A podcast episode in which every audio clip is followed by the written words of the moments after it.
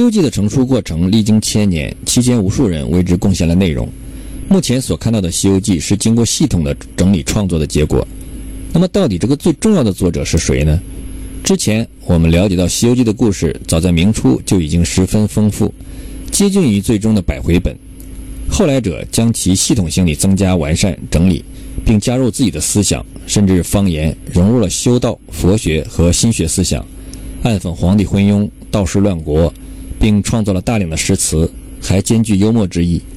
这与纯故事版本的《西游记》的前身有很大不同。《西游记》经过了数百年、无数先人的联合持续创作，最终赋予《西游记》的系统性主体思路的完成者是谁？这从人文和艺术特征来判定比较合理。我们从贯穿《西游记》整部作品的特征性内容上来看，其有以下几个显著特征：一。明朝中后期人，二作者博学多才，三十分擅长诗词歌赋，四有丰富且曲折的人生经历，五痛恨昏庸的皇帝，六反对道士占据和主导皇帝的决策，七了解丹道学说，八精通心学，九风趣幽默，十能够将取经的缘由与国家。以及一个宗教对一个大国的渗透规划连接在一起，使取经故事的意义提高到了国家和一个宗教整体的层面。大学士纪晓岚在《阅微草堂笔记》中提出，《西游记》中荠菜国之锦衣卫、朱子国之司礼监、灭法国之东城兵马司等名词是明朝专有的，因此主体作者出自明朝的可能性最大。一般来说，作者会把自己的经历和思想融入到作品当中。作者的经历和时代有着不可分割的关联。在嘉靖年间，皇帝宁道宠幸道士，炼丹修行以求长生，不理朝政，甚至以宫女之血来炼制长生丹药，荒淫无度。这和《西游记》里的国王形象一致。作品所显示的风格既是拓驰滑稽之雄，直言蔓延之为，浪絮笑谑以滋肆，触鬼可观，谬幽荒唐。作者的个性既有傲世之意，威仪服饰。那么究竟是谁让这部作品有了显著特别的拓驰、滑稽、出轨、傲世、单道的始终贯穿始终的个人风格呢？之前的版本并没有明显的这一个特征，而只限于讲故事。这也就是最终完善此部作品的人重要的区别性特征。根据以上描述，在嘉靖年间有几个人具有以上特征。第一，第五代金王的支系王，第四代樊山王朱载岑的三个儿子，朱义齿、朱义莹、朱义赞，或金王朱义据的三个王子。朱义据本人为王，有贤明的名声，曾经因过被嘉靖罚俸禄四年，是否因此痛恨皇帝，不得而知。毕竟其去世时还是王的身份，是否具有此类文学创作爱好和才华，也不得而知。其三个儿子中，两个儿子曾继承王位，是否十分想讽刺皇帝没有确切依据？是否又具有王侯身份，又愿意丰富自己的文学才华，不得而知。是否有常见于社会底层的为排解人生中苦难而形成的邪血性格，不能肯定。靖王府有大型藏书楼，与靖王同处一地的樊山王朱载臣，喜独异穷理，善写文章。著有《大隐山人集》，三个儿子有文学爱好和才华。长子朱义齿聪颖博学，擅长诗文，曾经组建文学社花萼社。樊山王家族名字的最后一个字的组成部分是按照五行相生的顺序。吴承恩曾任同时期的王府祭善。金王系位于齐州，根据记载，金王府迁入后有九十九座寺庙道观。有佛寺，有道观，是佛道共存的地方。周围有凤凰山、麒麟山两座山。乌鸡国、朱子国、玉华国故事有与之相应的内容。另外，朱义据上奏皇帝废自己世子的行径和西海龙王上告玉帝自己三太子小白龙的故事一致。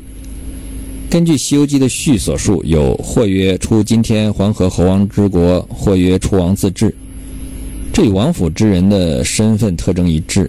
因此，也存在深度参与《西游记》创作的可能。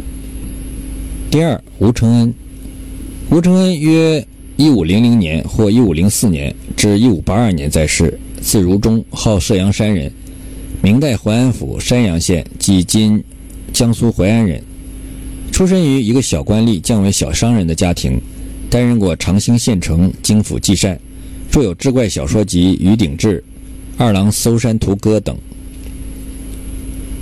吴承恩少儿好学，淮安府志载他幸民而多慧，博集群书，为诗文下笔历程清雅流利，有秦少游之风，富善邪谑，所著杂记几种名震一时。喜读野史、秘史、志怪小说，屡试不中。六十岁左右任长兴县城，不久，隆庆元年（一五六七年）受诬告入狱，出狱后返回故里，受封京府祭善。隆庆二年至三年，即一五六八至一五六九年，吴承恩六十五岁时任京府祭善。世德堂本出版时，吴承恩去世十年。吴承恩受诬告的原因是。长兴县当时征收税粮主要由任里长、甲长的大户承担，大户征收不利，则要自己承担，是份苦差事。有两家贫困户就这样被推到里长、甲长的位置上，沉重的负担使他们受罚，点妻卖儿，弄到家破人亡的境地。吴承恩到任后发现了此事，为革除实弊，要求让真正的大户担当征粮职务，这样最终导致那个大户诬告吴承恩，使其被下狱。最终，吴承恩被无罪释放，因此才补得京府记善的虚职。这里的大户受到税负重负的是，与金平府大户被征苏合香油的沉重负担有相对应。吴承恩交友甚广，好友有宰府李春芳、九江知府朱约藩、大理寺卿陈文竹，都是有才华的人。《天启淮安府志》卷十九译文志。怀贤文目记载有吴承恩《射阳集》四册四卷，《春秋列传序》《西游记》，但没有说明是什么类型的作品。而清初著名藏书家黄于季的《千顷堂书目》将其列入了史部余地及地理类，和徐霞客的游记放在了一起。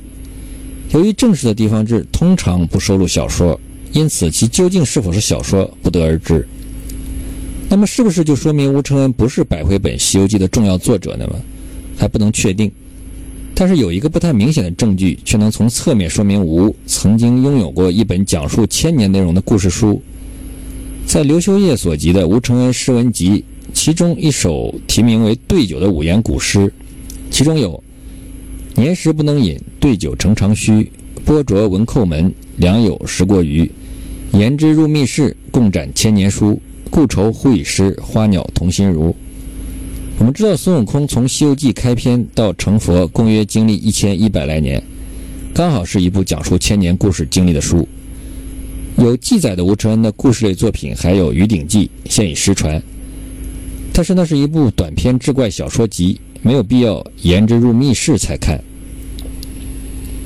对于一部一百多年前就以《西游记》为名成名流行的作品，是否还会被后人明确署名归于自己名下，也存有疑问。而明朝的四本《西游记》完整版本均不属作者姓名。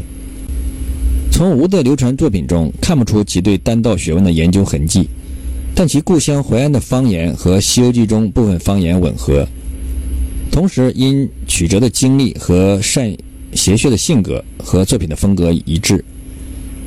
只是其只做过八品小官，是否对于皇帝的行径十分痛恨？并且表达如书中所整体阐述的宏大思想观念，不太相符合。明代的孙旭生卒年月为一四七四至一五四七，他所著的《无用闲谈》中的有关《西游记》的记录，已经强调了其丹道修行内容和整篇所穿插的心猿意马等心学思想。孙旭去世时，吴承恩才刚刚四十几岁，因此吴。对于《西游记》所做的贡献究竟有多少，需要深入研究。